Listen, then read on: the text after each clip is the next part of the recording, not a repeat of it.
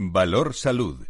La actualidad de la salud en primer plano. Comenzamos en la radio y en Internet una nueva edición de Valor Salud, 18 de diciembre de 2020, con personas y empresas especialistas, opiniones y reflexiones con nuestros expertos. Eh, son diversos en su procedencia, pero son los mejores.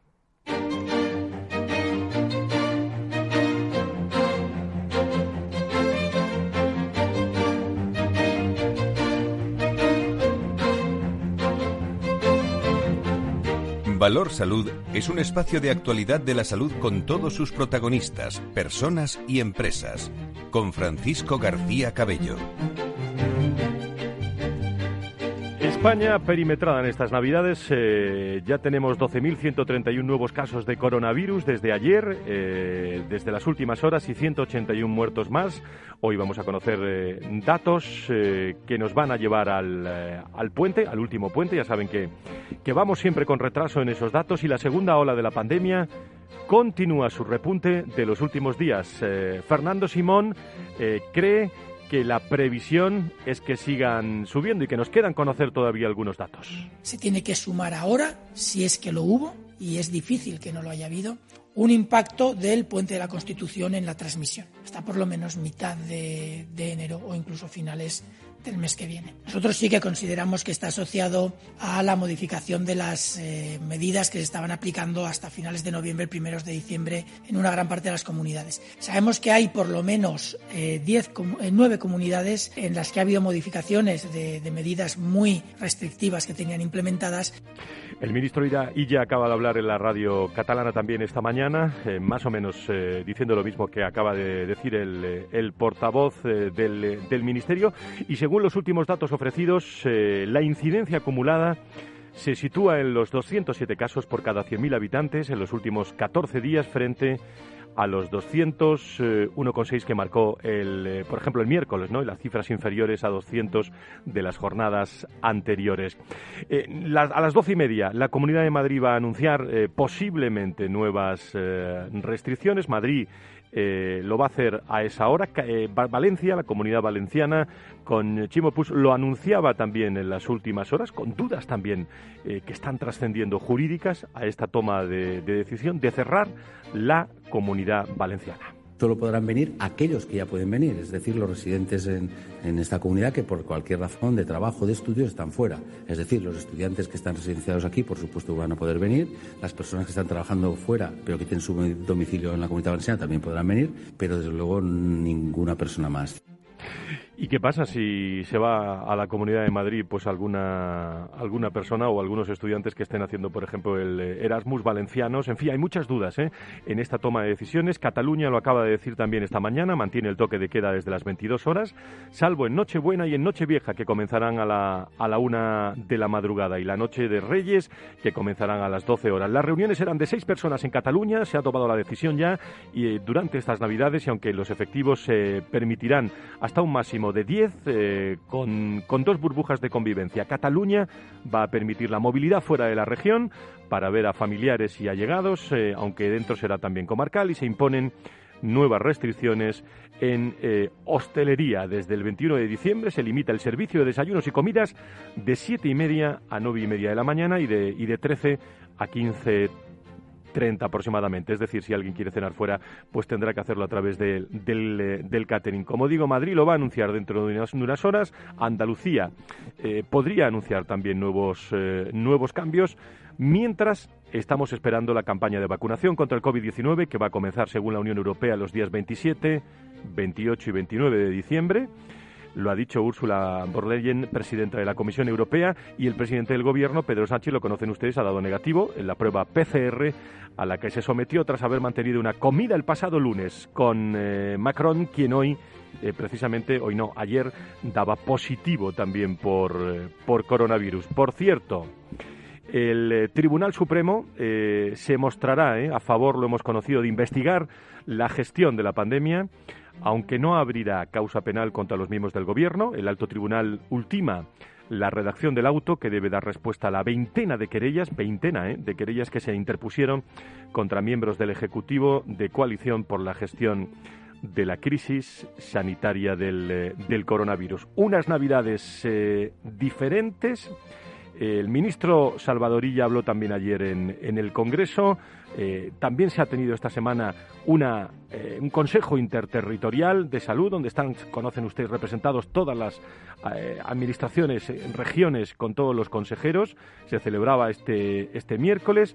Las autonomías han decidido por unanimidad pedir a los profesionales sanitarios que no se prescriban los llamados test de autodiagnóstico de venta en farmacias. Aquí vamos a hablar mucho de eso hoy. Y la, la noticia, ¿no? que hoy vamos a profundizar también en ella, es que España se suma desde hoy al grupo de países que acepta, facilita, regula la eutanasia. En definitiva, lo han oído mucho a lo largo de las últimas horas, el derecho de una persona en condiciones extremas, eh, tasadas, a solicitar ayuda para poner fin a su vida. El Congreso de los Diputados ha aprobado, aprobó, eh, aprobó en las últimas horas por 198 votos a favor, 138 en contra y dos abstenciones la proposición de la ley orgánica impulsada por el Partido Socialista que establece las exigencias, garantías y condiciones necesarias para pedir y recibir asistencia para morir. La norma debe, debe ahora únicamente superar el trámite del Senado que no planteará, como se pueden imaginar, dificultades y entrará en vigor pues allá por el mes de abril, en tres meses después de su publicación en el BOE, aproximadamente en esa fecha, en el mes de, abril. Una ley que deja, pensamos, eh, en un lugar muy comprometido al médico y al mismo tiempo con poca capacidad de, de maniobra y sin eh, la opinión popular, aunque se haya dicho que hay opinión popular en la toma de, decisiones. Por cierto, los populares han mantenido que el texto es inconstitucional, inoportuno, frívolo, chapucero e incluso injusto. Lo ha dicho el, Partido Popular y actúa, actúa contra los más vulnerables y desvalidos. Aquí vamos a tener hoy opiniones, no se vayan, de expertos eh, muy cualificados sobre la eutanasia. Con nosotros, como digo, esos expertos muy cualificados. Abrimos tertulia enseguida, de gran nivel, eh, aquí en Valor Salud, en este previo a las Navidades.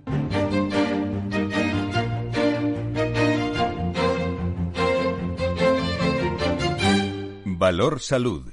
La actualidad de la salud en primer plano. La gran tertulia de la salud y la sanidad con eh, Carlos Rus, el presidente de la patronal de la sanidad privada en España. Don Carlos, muy buenos días, me alegra saludarle. Hola, ¿qué tal? Buenos días, Fran. Un placer estar con vosotros. Muchísimas gracias. Eh, aquí en directo está el presidente de la patronal de la farmacia en España, de FEFE, eh, don Luis de Palacio. Querido Luis, me alegra mucho saludarte. Muy buenos días. Buenos días, Fran. Buenos días, Carlos. Muchísimas gracias. Y en Sevilla debe estar el presidente del Colegio de Médicos de, de Sevilla, conocido por todos ustedes, el doctor Carmona. Eh, don Alfonso, doctor, muy buenos días. Buenos días, Francisco, ¿cómo estáis? Muchísimas gracias. Bueno, esto es uno de estos días que no sabe uno, eh, Alfonso, por dónde empezar una tertulia de salud, aunque lo tengo claro. ¿eh? Pero, eh, en primer lugar, eutanasia es un asunto que está ahí en primera plano. Luego vamos a hablar con el presidente del, del Colegio de, Médicos de, de, Madrid, pero la gran reflexión es si se ha contado o no con el, con el médico, Alfonso.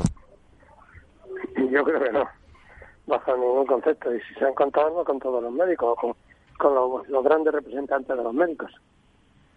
Yo creo, yo creo que la, yo estoy en contra de la eutanasia. Yo creo que hay muchísimo recorrido ahora mismo con los paliativos y que hay que desarrollarlo hasta hasta la última estancia y eso no se ha hecho. Creo que hay, es un recorrido amplio para para ayudar a morir dignamente. Lo otro es una puerta abierta a poder matar a la gente. Y eso el médico tiene que ser consciente de que su juramento hipocrático dice taxativamente no matarás ni ayudarás a, a morir a una persona. Yo creo que nosotros los médicos, la gran mayoría, la gran mayoría estamos en contra de esa eutanasia que se ha venido a aprobar en el Congreso. Luis, tu, tu visión. Bueno, e, efectivamente estoy de acuerdo con que eh, la eutanasia es un concepto que se ha empujado desde una ideología política estricta, porque recuerdo perfectamente eh, cuando tuvimos de ministra de Sanidad a Carmen Montón, que uno de sus ejes en un desayuno de Europa Press fue el, impulso de la eutanasia y además dijo explícitamente que no le valía con los paliativos. Dijo, tenemos que trascender a los paliativos, tenemos que llegar a la eutanasia. O sea que no, no se trata de confundir, yo creo que lo tienen muy claro y es verdad que la Organización Médica Colegial en este caso desde hace años tenía un consenso amplio sobre el desarrollo de los paliativos como la mejor respuesta posible eh, eh, a, una situación que es muy compleja y, muy delicada. Don Carlos, como presidente de la patronal de la sanidad privada española, primera valoración en este programa. ¿Tenemos a Carlos Rus? Sí, sí. Adelante, Carlos. No, decía que es una materialización de la vida, que es, es un fracaso para, para la sociedad. Como decía Alfonso, eh, una de las principales funciones del médico es, es no dañar. Y, más allá cuando todavía no se han puesto en marcha las suficientes unidades de paliativos como, como sería deseable. Eh, recordemos que eh, el gasto sanitario por encima de los 60 años pues está en torno al 80% del gasto sanitario se, se, produce por encima de, esa edad. No hacer la inversión en mantener la dignidad de esa persona, en que no sufra, en que pueda mantener eh, esa enfermedad, en sentirse cuidado, querido, al final creo, creo que, como, como sociedad eh, se ha aprobado un fracaso, ¿no? Se ha aprobado un fracaso que dice muy poco de, nosotros y de, esta sociedad. Luego vamos a tener eh, eh, al, presidente del Colegio de Médicos de, Madrid y, el IDIS está reunido en, en consejo en, en estos en estos momentos, que por cierto, el, el IDIS ha estado también a los gobiernos a tomar medidas urgentes para frenar las listas de, espera, tras los últimos datos publicados por el Ministerio de Sanidad que muestran ese incremento en las listas de espera y atendiendo al exceso de mortalidad registrada en el sistema MOMO del Instituto de Salud Carlos III.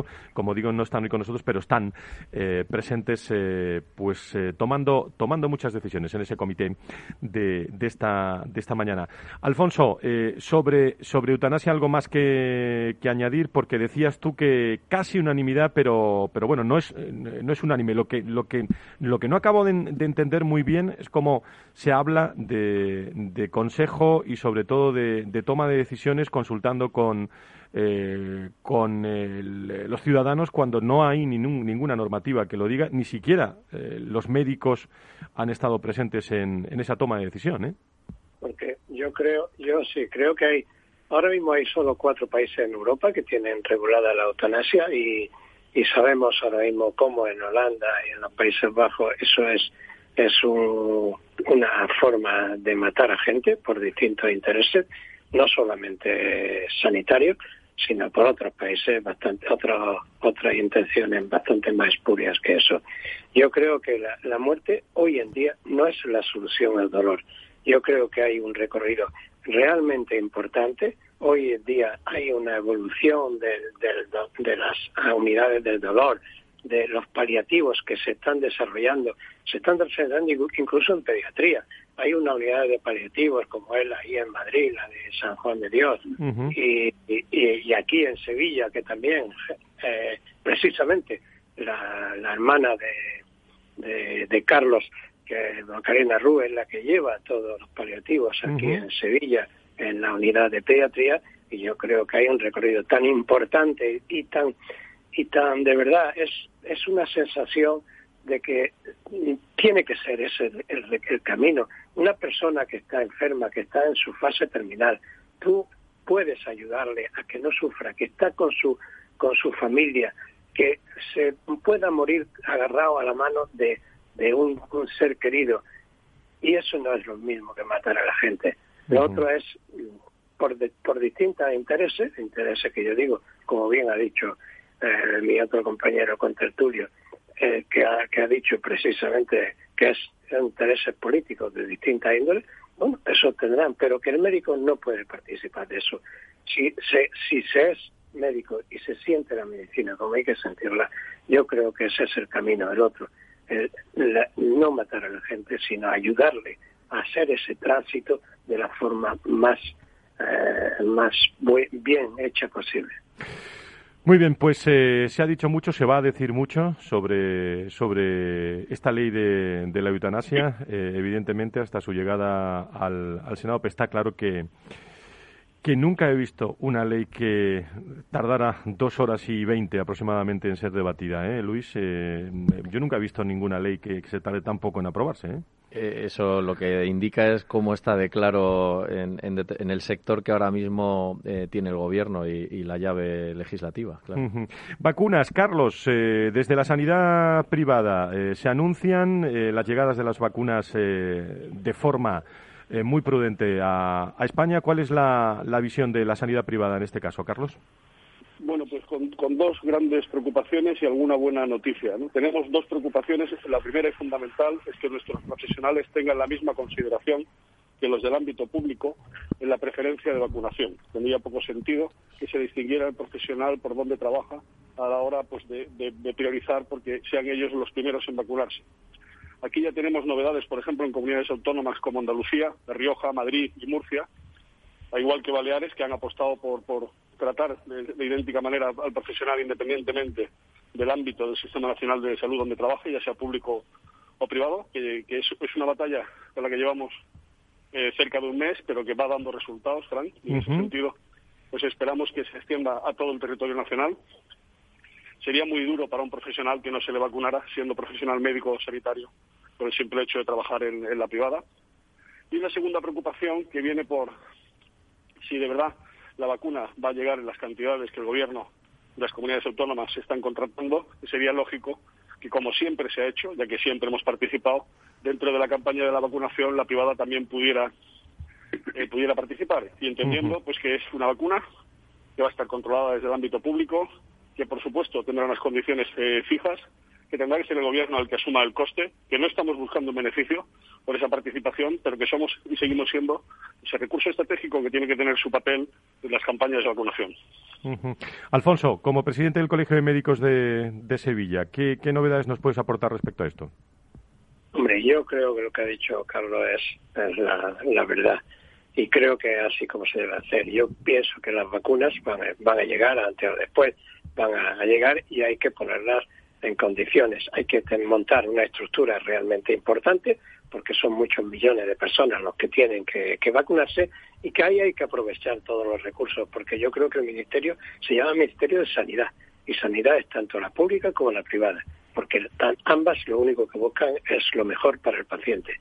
Si estos eh, eh, se ponen las vacunas se ayuda al control de, de, poner las vacunas y se controlan, porque las vacunas hay una cosa muy clara, van adscritas a un nombre y tienen que dar esa referencia de esa vacuna hay que darla al ministerio. Bueno, pues aquí no hay posibilidad de ningún negocio. Aquí no se trata, como había dicho Carlos, de, de, negocio. Aquí lo que se trata es de vacunar al máximo de, posible y en el menor tiempo posible. Y para eso tenemos que aprovecharnos de toda la red asistencial de la privada como la de la pública. Y te estoy hablando de red sanitaria, no te estoy hablando de, farmacias en ningún momento ni de otras ni de otros puestos que no sean médicos y acompañados por enfermeros. Eso es lo que hay que hacer para poder llevar un control exhaustivo de, esta vacunación. La visión de la farmacia, Luis, y aprovecho ya para los temas de los test también, por si quieren decir algo a nuestros invitados. Sí, por supuesto. bueno, eh, querría hablar primero sobre vacunación. Eh, yo estoy absolutamente de acuerdo con lo que ha dicho Carlos Rus y no solamente estoy de acuerdo, es que subo la apuesta. Es decir, eh, la ley de las profesiones sanitarias pone en pie de igualdad a los farmacéuticos como profesionales sanitarios y, por tanto, eh, si la mayoría de los farmacéuticos estamos ejerciendo oficio en la oficina de farmacia, estamos atendiendo también a pacientes y por lo que sea, eh, hay una discriminación dentro, una segunda discriminación dentro de la privada de profesionales eh, sanitarios vacunados y otros que no, pues eh, evidentemente presentaremos todas las quejas que, sean necesarias.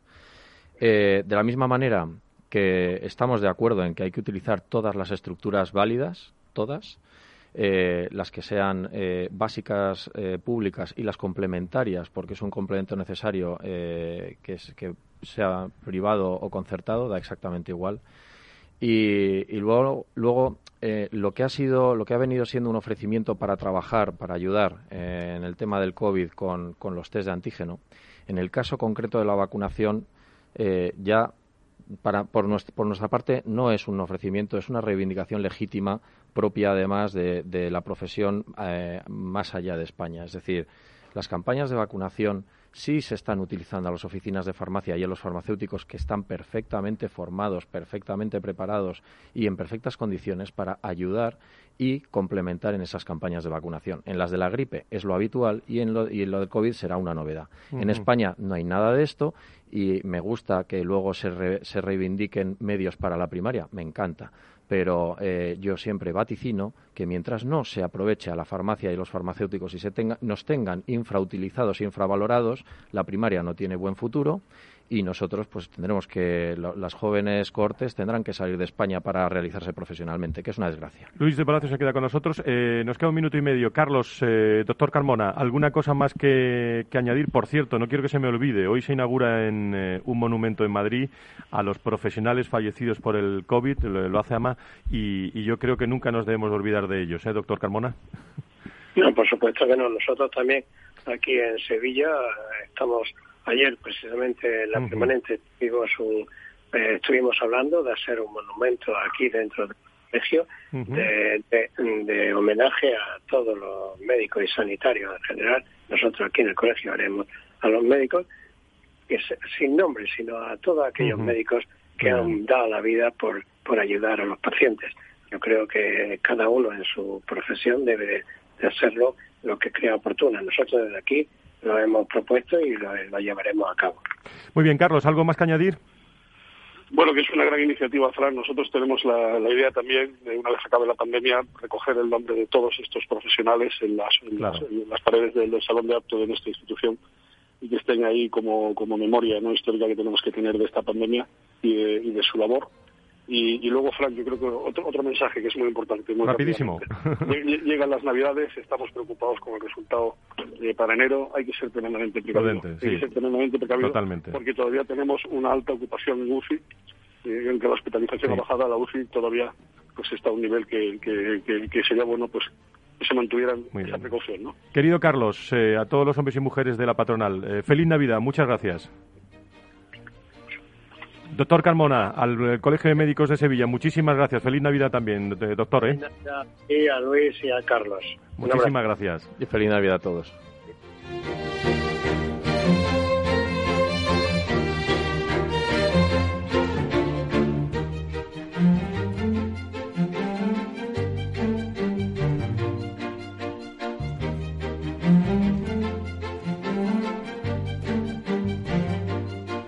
Valor Salud es un espacio de actualidad de la salud con todos sus protagonistas, personas y empresas.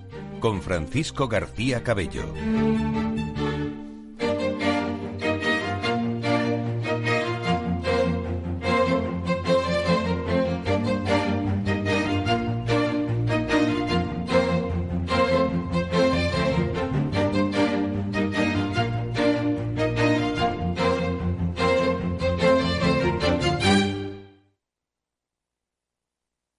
Gestora más premiada de 2019 por Expansión All Funds, plan de pensiones más rentable en la categoría de renta fija según V2 y continuos reconocimientos a la calidad de nuestra gestión. Si esto no es suficiente para traer tu plan de pensiones a Renta 4 Banco, también te ofrecemos hasta un 3% de bonificación sobre tus aportaciones. Entra en r4.com e infórmate de nuestros planes de pensiones, para quienes miran el número, pero también los resultados. Renta 4 Banco, tu banco especialista en inversión. Consulta la las bases legales de la promoción en r4.com. Si tus prospectos comerciales te resultan perfectos desconocidos, ahora puedes conseguir toda la información necesaria para que tus decisiones no impliquen riesgos para tu empresa. Informes la empresa líder en información comercial, financiera, sectorial y de marketing, con acceso online a más de 350 millones de empresas en todo el mundo. Infórmate en el 902 176 076. Informa.es. Business by Data. Capital Radio Madrid 105.7 Somos Mazapanes Barroso. En nuestra empresa elaboramos productos con ingredientes seleccionados siguiendo una tradición artesana transmitida de generación en generación desde hace más de un siglo. Te llevamos el auténtico mazapán artesano de Toledo a tu casa. Nos esperan fechas muy especiales en las que no puede faltar en tu mesa. Compra tus dulces favoritos en nuestra tienda online www.mazapanesbarroso.com o llamando al teléfono 92 535 3149. Disfruta del auténtico mazapán con Mazapanes Barroso, maestros artesanos con tradición y calidad desde 1890.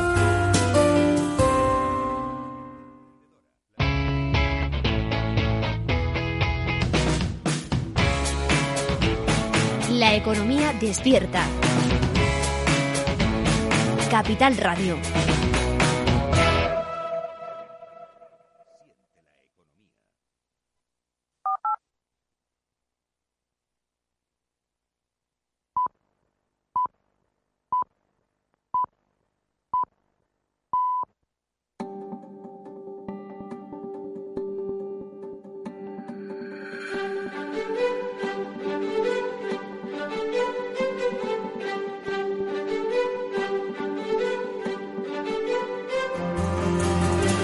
Valor Salud es un espacio de actualidad de la salud con todos sus protagonistas, personas y empresas. Con Francisco García Cabello.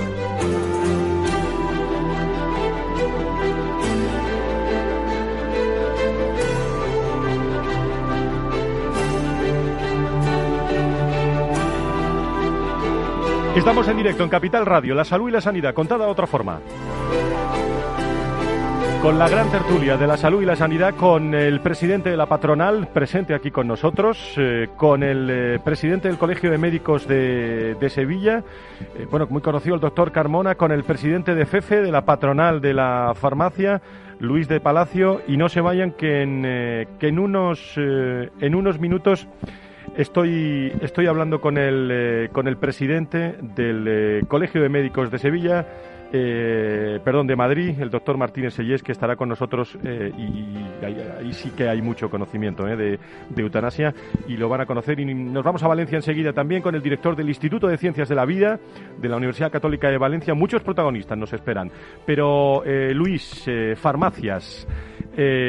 Última interterritorial. ¿Qué dice el gobierno? ¿Con qué instrucciones se encuentra de, de Europa? Eh, ¿Vamos a tener test o no vamos a tener test? Y, luego, para los madrileños que nos escuchan, eh, ¿va a ser Madrid la primera? Bueno, pues yo... Son muchas preguntas. Son, ¿eh? muchas, son muchas preguntas. Hay, hay una firme intención por parte del Gobierno de la Comunidad de Madrid y, y de los grupos políticos PP, Ciudadanos, Vox, que son los que tienen ahora mismo también llave legislativa, eh, para aprobar presupuestos, etcétera, y, hay una voluntad firme de que las farmacias puedan complementar y ayudar en la estrategia de detección eh, de COVID, haciendo test de antígenos rápidos, que son test que es de muy baja complejidad, que se utiliza eh, un hisopo para introducirlo por la nariz para detectarlo en 15 minutos y que esa detección tiene valor diagnóstico. Y en el caso de positivos asintomáticos, eh, es un gran éxito para la estrategia de detección porque son precisamente aquellos eh, que podrían, sin, sin tener una pista de que puedan ser ellos mismos contagiosos, estar contagiando a otros. Porque cuando uno ya se encuentra mal, empieza a poner muchas precauciones y pretende aislarse más, normalmente. Entonces, eh, hay posibilidades porque efectivamente el último interterritorial, eh, por lo visto, pues el ministro ya se tuvo que pronunciar. Eh, aún así, mm, no fue capaz de pronunciarse en los términos que debería haber hecho cuando él mismo eh, se comprometió a que si se le presentaba un plan, pues que entonces lo mirarían y lo aprobarían. Entonces se ha pronunciado en un sí pero, añadiendo nuevas limitaciones al plan que se ha presentado desde la Comunidad de Madrid. Eh, sobre el plan, que sí conozco bien porque hemos participado desde las patronales farmacéuticas, los colegios y la sociedad científica, hemos hecho conjuntamente con el Gobierno de la Comunidad de Madrid y es un plan eh, ambicioso, súper garantista. Eh, y con una formación añadida para los profesionales extraordinaria. la profundidad de conocimiento que tenemos de la enfermedad y de la realización de los test ahora mismo, los farmacéuticos de Madrid que hemos superado los exámenes, es enorme. Entonces, pues eh, es una pena que a, un, a una propuesta tan profunda todavía haya que hacerle limitaciones como parece ser que quieren hacer con especificando zonas de, todavía más incidencia. que además es una contradicción, porque te recuerdo, Frank, que eh, allá por septiembre eh, a la Comunidad de Madrid ya se le exigió eh, que catalogase de, eh, incidencia excesiva los excesos de 50 infectados por cada 100.000 y ahora mismo pues a nosotros creo que nos aplicarán, yo que sé, 250, 300, yo, que sé. lo que parece claro, Luis, es que la presidenta de la Comunidad de Madrid eh, lo tiene clarito. ¿eh? Bueno, la presidenta Isabel Díaz Ayuso ha sido la persona que primero se convenció, lo vio clarísimo y además en cuanto que cotejó que fuera de España, en Europa, forman parte de la estrategia de detección y es complementario y, además es una herramienta útil porque, porque hay una infraestructura ya eh, gratis ofrecida, pues lo vio claro y nos ha apoyado muchísimo. ¿Y tu pronóstico eh, las próximas semanas? Yo soy eh, moderadamente optimista porque creo que es que la opinión pública lo tiene clarísimo. Sin embargo, no paro de observar, bueno, pues eh, un prejuicio claro por parte de un sector ideológico y, e incomprensiblemente un prejuicio, un prejuicio claro por parte de instituciones sanitarias que representan a profesionales que estoy seguro de que sus representados no comulgan con la oposición que, están haciendo a, que nosotros podamos complementar. Estoy seguro. Pues se queda con nosotros el presidente de FEFE en esta tertulia. Luego nos iremos con Antonio Burgueño y, también el presidente del Colegio de Médicos de Sevilla. Como digo, eh, España está perimetrada. Se están dando algunas noticias esta mañana. Eh, a las doce y media eh, la Comunidad de Madrid también nos dará alguna mano. Nos acercamos a, a, los servicios informativos para que usted esté en este programa de salud y sanidad plenamente informado al minuto. A las diez y treinta y cinco José Antonio González, Servicios Informativos. ¿Cómo estás? Muy buenos días, José. Buenos días, Fran. Buenos días, oyentes de Capital Radio. Pendientes a las doce y media de esa rueda de prensa aquí en la Comunidad de Madrid. También a mediodía, Salvador ya habla, hablará sobre ese plan de vacunación y se anuncian nuevas restricciones. Eso sí, esta mañana ha dado una entrevista en las radios catalanas, advierte de que si no se toman las medidas adecuadas, dice, podemos estar en el inicio de la tercera ola. Dice también que la situación por el momento no es tan grave. Recordamos que ahora mismo hay 1.785.421 casos de COVID-19 diagnosticados en España con 48.777 muertos, según datos del último balance del Ministerio de Sanidad. Hay que recordar que en estos momentos la incidencia acumulada se sitúa ya por encima de los 200 casos diagnosticados por cada 100.000 habitantes. También ha dicho el ministro Salvadorilla que esa campaña de vacunación comenzará en Europa entre el 27 y el 29 de diciembre, por lo que se espera que para los últimos días de diciembre de 2020 se inicie también aquí en España. Más restricciones en Cataluña. Las reuniones serán de seis personas. Nueva restricción y se permitirán solo un máximo de dos burbujas eh, en esos festivos. También se restringe la movilidad y desde el 21 de diciembre el servicio de desayunos y comidas en los locales catalanes estarán en dos franjas horarias, siete y media y nueve y media de la mañana y de una a tres y media por la tarde. También recordamos que hoy, a partir de esta medianoche y hasta el próximo 10 de enero, entra en vigor la segunda fase de medidas anunciadas hace una semana por el presidente de la Junta de Andalucía. Recordamos que el toque de queda entra entre las 11 y las 6 de la mañana. Y Fran, también en Andalucía, ya hablan más allá de la Navidad. Ya están preguntando, lo hacía, lo comentaba Juan Marín, el vicepresidente, en una entrevista a Radio Nacional de España, hablaban de la Semana Santa. Esperan que se celebre, dicen, pero eso sí, va a ser distinta. Bueno, Semana Santa y, feria, que te has quedado sin feria también, yo te iba a invitar este año. ¿eh? Pero bueno, muchísimas gracias, José Antonio González, Servicios Informativos. Esa es la última hora respecto a las medidas, las restricciones, España perimetrada en Navidades. Valor Salud desde la actualidad. La salud al alza.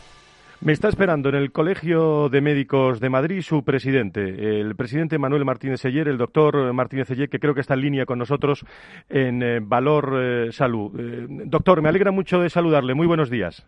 Buenos días. Muchísimas gracias. Le hemos leído mucho estos días, especialmente algún artículo que hablaba de ese carbón que no se merecen los médicos, que me gustó mucho, por cierto. Eh, pero eutanasia, eh, ¿qué, nos puede contar que no se haya dicho ya? Yo siempre he dicho, y esta mañana se lo preguntaba a su colega de Andalucía, al doctor Carmona, que se ha contado muy poco, muy poco con los médicos, ¿no? Bueno, yo, yo diría que se ha contado nada. Es decir, hay que tener en cuenta que la eutanasia va contra el código deontológico que tenemos todos los médicos de España, que impide matar a nuestros pacientes. No solo eso, va contra nuestro juramento hipocrático y además destruye la relación de confianza que existe de los médicos con los pacientes. Hoy en día, cuando un paciente va a una consulta o va a un hospital en España, tiene la seguridad que el médico va a hacer todo aquello que sea para su bien. Pues bien, vamos a perder esta relación de confianza. Y además me parece muy triste y muy inoportuno que se aproveche una pandemia en la cual está todo el sistema sanitario volcado en cuidar y mantener con vida a los pacientes que han sido eh, víctimas de una infección grave por coronavirus.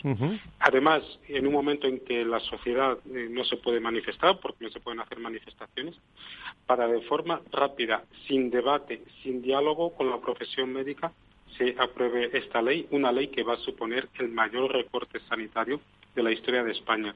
Con lo cual, pues eh, nosotros desde luego, desde el Colegio de Médicos y yo espero también que desde el Consejo General de Colegios de Médicos, vamos a hacer todo lo posible para oponernos a esto, porque de verdad creemos que es un retroceso. Me, cuesta entender cómo eh, esto se puede vender como algo progresista, como, como algo de izquierdas, cuando es todo lo contrario. Precisamente las clases socialmente menos favorecidas y económicamente menos favorecidas van a ser las que más van a sufrir los efectos de esta ley que desde mi punto de vista es una ley que es inaceptable. Doctor, la, ley va camino del eh, Senado ya. Le decía yo, eh, por cierto, que nos escucha, está aquí con nosotros Luis de Palacio, el presidente de FF. Presidente, buenos días también eh, bienvenido a esta tertulia. Gracias.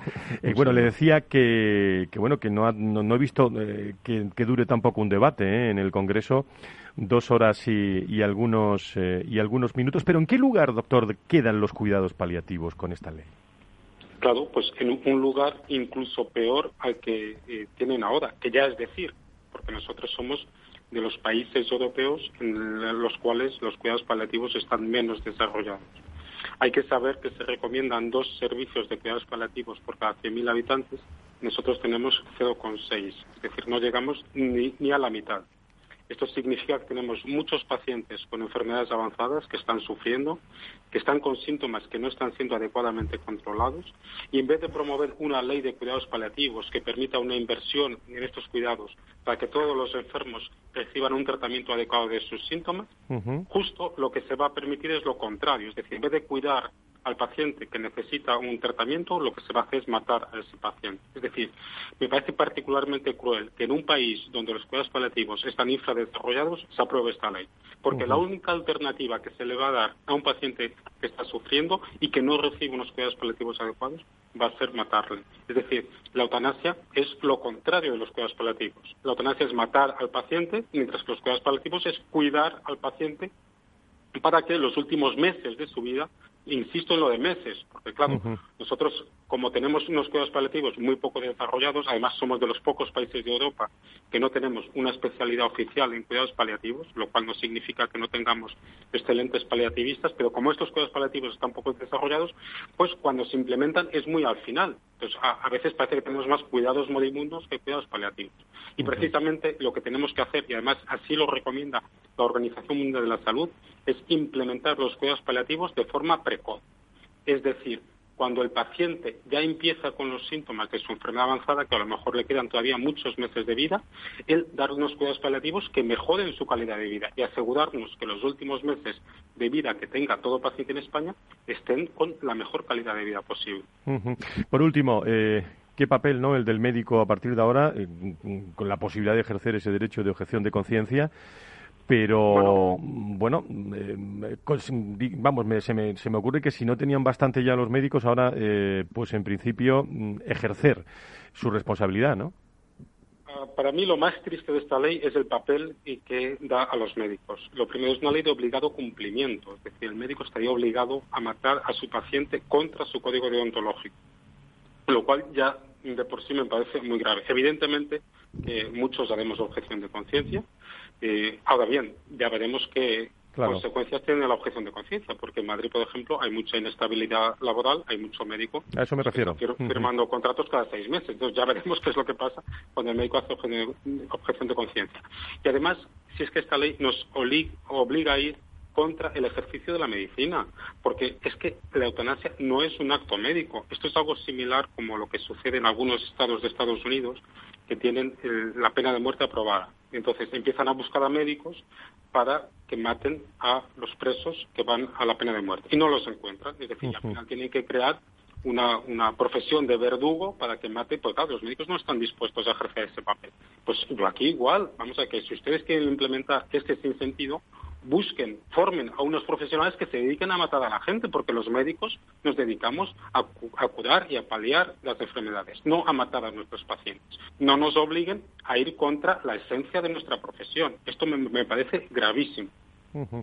Bueno, pues eh, queríamos conocer la opinión. No sé si el presidente de FEFE quiere mm, preguntarle algo al presidente del Colegio de Médicos de Madrid o, hacer una reflexión. Pues me ha parecido interesantísimo, eh, las consideraciones, eh, especialmente la última. La, casi es, es un vaticinio eh, de lo que pueda llegar a pasar, ¿no? Que, veamos, eh, veamos la creación, la vuelta de una profesión que sea la del verdugo y que si efectivamente los médicos eh, pues no van a participar, pues esté facilitando la entrada o a otro profesional sanitario menor cualificado que tenga más reivindicaciones que yo creo y estoy convencido de que entre los farmacéuticos esto no va a existir, aunque los fármacos sean nuestra especialidad pero, pero vamos, eh, también asisto un poco perplejo y aterrado a todas estas modificaciones y solamente tengo una reflexión, Fran, y con esto termino ya, y es que mm, eh, aquí se está usando una falacia, un, truco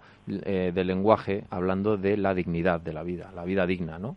Eh, y, quién califica que es una vida digna y quién no es vida digna y, si eso es un concepto subjetivo. Y, entonces darle no solo entidad jurídica, sino además eh, valor absoluto a la dignidad por encima de la propia vida, a mí personalmente me aterra. O sea, me, aterra. Me parece que eh, nos lleva a 1930 y algo. Muy bien, pues eh, sí.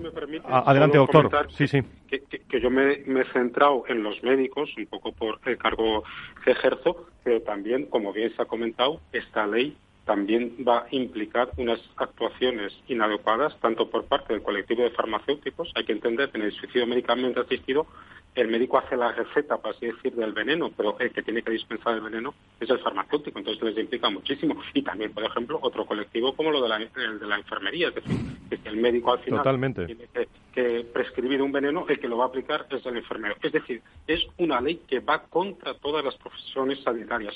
No solo eso, en el caso de la dignidad que se ha hablado, si es que se confunde el concepto de dignidad con calidad de vida, porque la dignidad es intrínseca al ser humano, es decir, todas las personas todos los pacientes, pues muy avanzada que sea una enfermedad, tienen una dignidad máxima y esto es el fundamento de la Declaración Universal de Derechos Humanos. Y por último, ya con esto termino, es una ley que, como se ha visto en otros países como Holanda, que ya tienen leyes similares desde hace tiempo, que por cierto son la excepción, porque en Europa solo está legalizada la eutanasia en el Benelux, ya simplemente esto debería de ser un motivo de reflexión. Lo que se ha visto en esos países es lo que se llama la pendiente resbaladiza, es decir, que se empieza con unos supuestos muy concretos y luego se sabe que esto es incontrolable y de hecho hoy en día en Holanda se está aplicando eutanasia a ancianos con demencia, a niños con discapacidad, a pacientes con enfermedades mentales, es decir, a enfermos que ya simplemente por su condición clínica no están capacitados para pedirla. Entonces, esto va a ser un desastre que va a destruir la confianza que hay con todo el sistema sanitario. Pues eh, interesantísimas las eh, reflexiones del doctor Martínez Sellet, presidente del Colegio de Médicos de, Madrid. Por cierto, en, en, 30 segundos, doctor, ¿qué le va a pedir usted a los Reyes Magos para sus médicos? yo, les pediría una ley de eutanasia, perdón, una ley de cuidados paliativos. yo todavía tengo la esperanza, que es cada vez más pequeña, de que se pare esta ley. Yo tengo esa esperanza. Y si no conseguimos eh, pararla a nivel nacional, yo eh, me veo en la obligación de recordar que en nuestro país la sanidad está transferida a las autonomías. Por lo tanto, si esto no se para a nivel nacional, que yo todavía tengo la, eh, esperanza que se pague a, nivel nacional, yo desde luego lucharé para que se pague a nivel autonómico. Es decir, yo soy eh, responsable de eh, los médicos madrileños y por lo tanto, ojalá esto todavía se pare, cada vez parece más difícil, pero si no se para, desde luego, eh, yo lucharé para que esto a nivel de la Comunidad de Madrid no se aplique, porque me parece una aberración que va a tener consecuencias gravísimas. Pues doctor Martínez Sellez, tendremos ocasión en, eh, en 2021 comienzo a hacer esta, esta reflexión eh, en un año complicado también para el sector. Le agradezco mucho al presidente del Colegio de Médicos que esté con nosotros en esta tertulia. Muchas gracias. Muchas gracias y feliz Navidad para todos. Feliz Navidad, doctor. Muchísimas gracias. El doctor Justo Aznar es el director del Instituto de la Ciencia de la Vida de la Universidad Católica de Valencia y uno de nuestros prestigiosos médicos que yo quiero mucho en España. Doctor, muy buenos días, bienvenido, doctor Justo Andar. Buenos días, encantado de saludarles. Muchas gracias. Bueno, para, para tratar de justificar la, la legalización de la eutanasia, doctor, se arguye que es un amplio deseo de la sociedad, pero no sé qué opina. ¿Le parece este un, un argumento real? A mí me parece un argumento totalmente eh, falaz ¿eh? y que no tiene ningún fundamento. Ciertamente, para saber lo que opina la sociedad, pues se suelen hacer encuestas y las encuestas más amplias realizadas en Europa indican que el país que tiene eh, que, que, tiene una mayor aceptación de la eutanasia es Dinamarca, que en un rango de 1 a 10 se califica como 7, es decir, tendría esa aceptación que por supuesto no es global pero la mayoría de los países no llegan ni a 5, entre ellos España tiene alrededor de, en el rango de 1 a 10, llega a 6.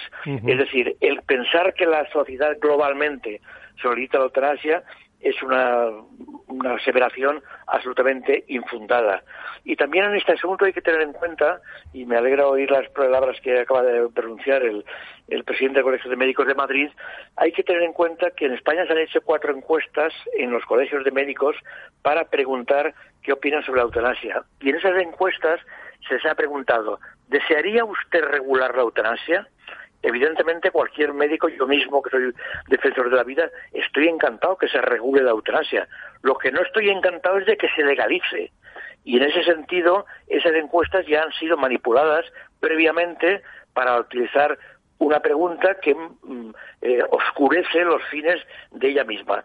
Por eso, cuando a esa pregunta responden un porcentaje elevado de médicos que sí que lo desean, es porque evidentemente los médicos desean que se regule, pero no refleja de ninguna forma la opinión de los médicos en general.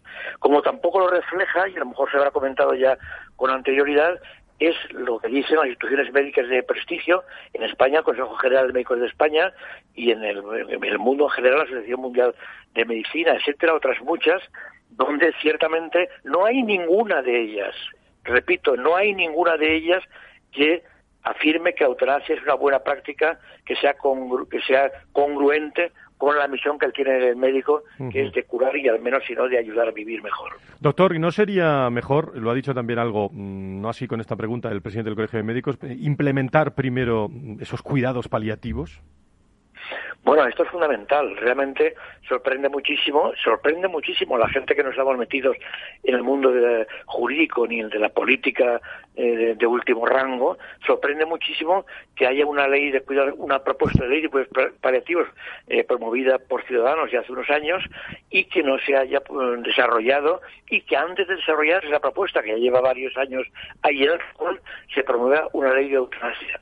Evidentemente lo fundamental es que el Estado dedique recursos económicos y humanos a cuidar a las personas en el último momento de su vida. Y estos son los cuidados paliativos.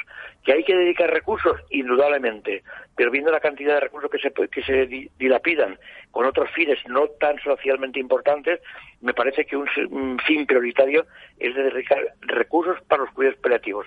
Habrán dicho dado el dato ya, pero en España, en España eh, hay más de 70.000 personas dependientes o en estado que necesitarían ayuda que no tienen cuidados paliativos. Y yo creo que esto es una cosa absolutamente inasumible. Y ello responde también al ver que en la clasificación eh, o en el ranking sobre los cuidados paliativos que hay en los distintos países europeos, me parece que España ocupa el lugar 31 entre los 50 países más o menos. Es decir, estamos en un tercer grado de cuidados paliativos cuando esto debía ser una prioridad absoluta.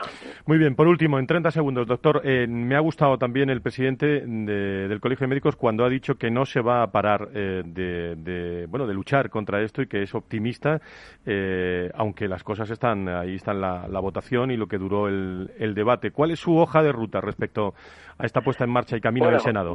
Nuestra hoja de ruta es la misma que seguimos haciendo, que seguir luchando por la defensa de la vida.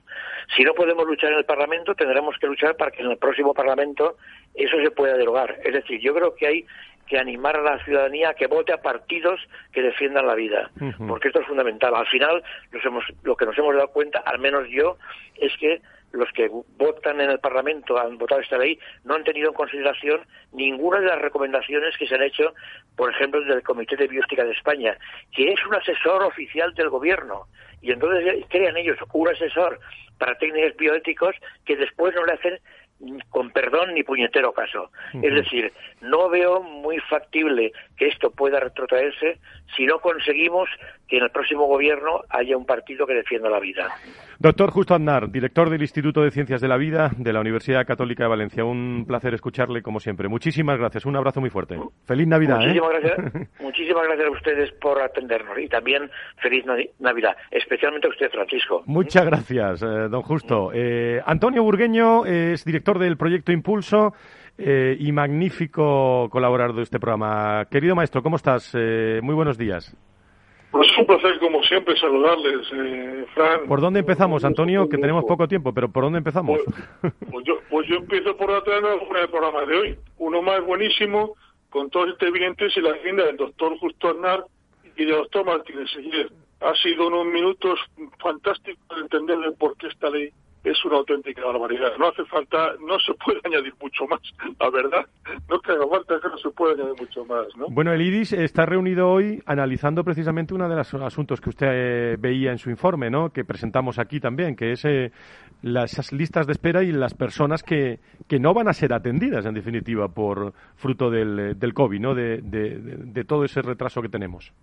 Pues sí, Fran, es un problema muy gordo. Nosotros estimamos en una millón cien mil personas, por encima de millón cien mil, ¿no? La cifra exacta es muy difícil saberlo porque ha habido muchos fallecimientos, pero, pero tiene que estar en torno ahí por históricos, por cruce de datos, por la lista de espera actual.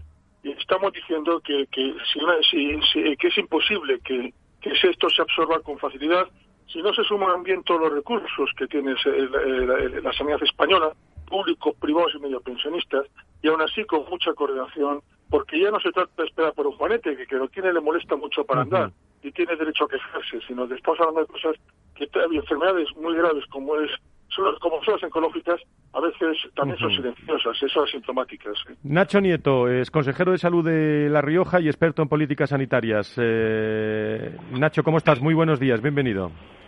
Buenos días, eh, muy bien, ¿qué tal vosotros? Pues muy bien, eh, pues aquí camino de las Navidades, ya sabes, eh, con España pues está prácticamente, bueno, algunas incluso comunidades cerradas, ¿no? Como es Valencia, pero perimetrada y, y, bueno, no te preocupes que ya, ya lo celebraremos, ¿eh? Tendremos tiempo, ¿no?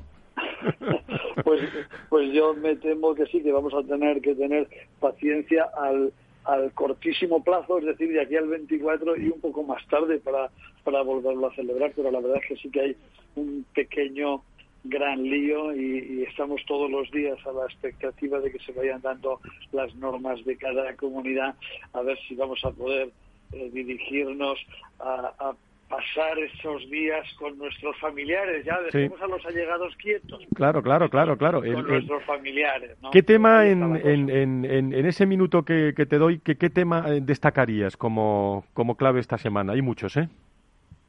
Pues hay, la verdad es que sí, que, que hay muchas cosas, que están las vacunas, que está, que está este tema de, de las vacaciones, que el COVID nos tiene a todos locos, pero a mí, y lo has tenido hoy todo el día en el en el programa me parece un tema muy, muy importante el de la eutanasia y se han dado claves por los distintos responsables médicos, por los doctores que ha habido, todos ellos, de creo que su opinión es muy valiosa en una cuestión como esta y curiosamente no se ha tenido en cuenta, como ellos mismos han dicho, el presidente del Colegio de Médicos de Madrid, el de Sevilla, el de la OMC, que hoy también eh, se ha pronunciado en distintos medios y todos en el mismo sentido. No, queda clara una cosa, estamos desgraciadamente una vez más en una cuestión puramente ideológica, para nada médica ni sanitaria y en fin, eh, el último que ha hablado ahora mismo daba la solución, ¿no? Esto solo se arregla cambiando de gobierno, pues tomemos buena nota.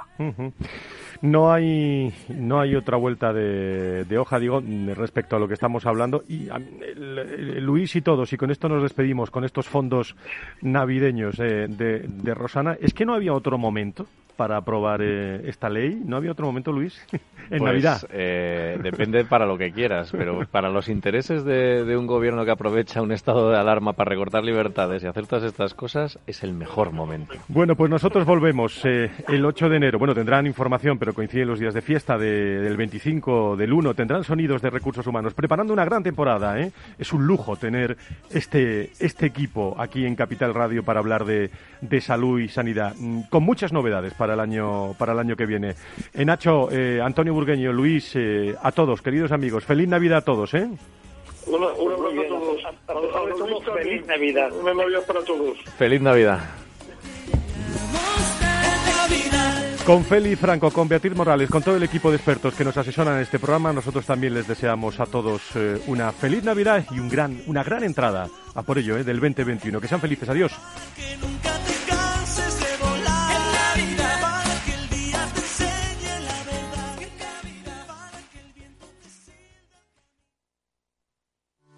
A la hora de invertir, la diferencia entre la convicción y la palabrería está en el grado de compromiso que eres capaz de asumir. El nuestro es este. En Finanbest solo ganamos si tú ganas primero. Conoce todas las ventajas del Result Investment. Tienes mucho que ganar. Finanbest, tú ganas.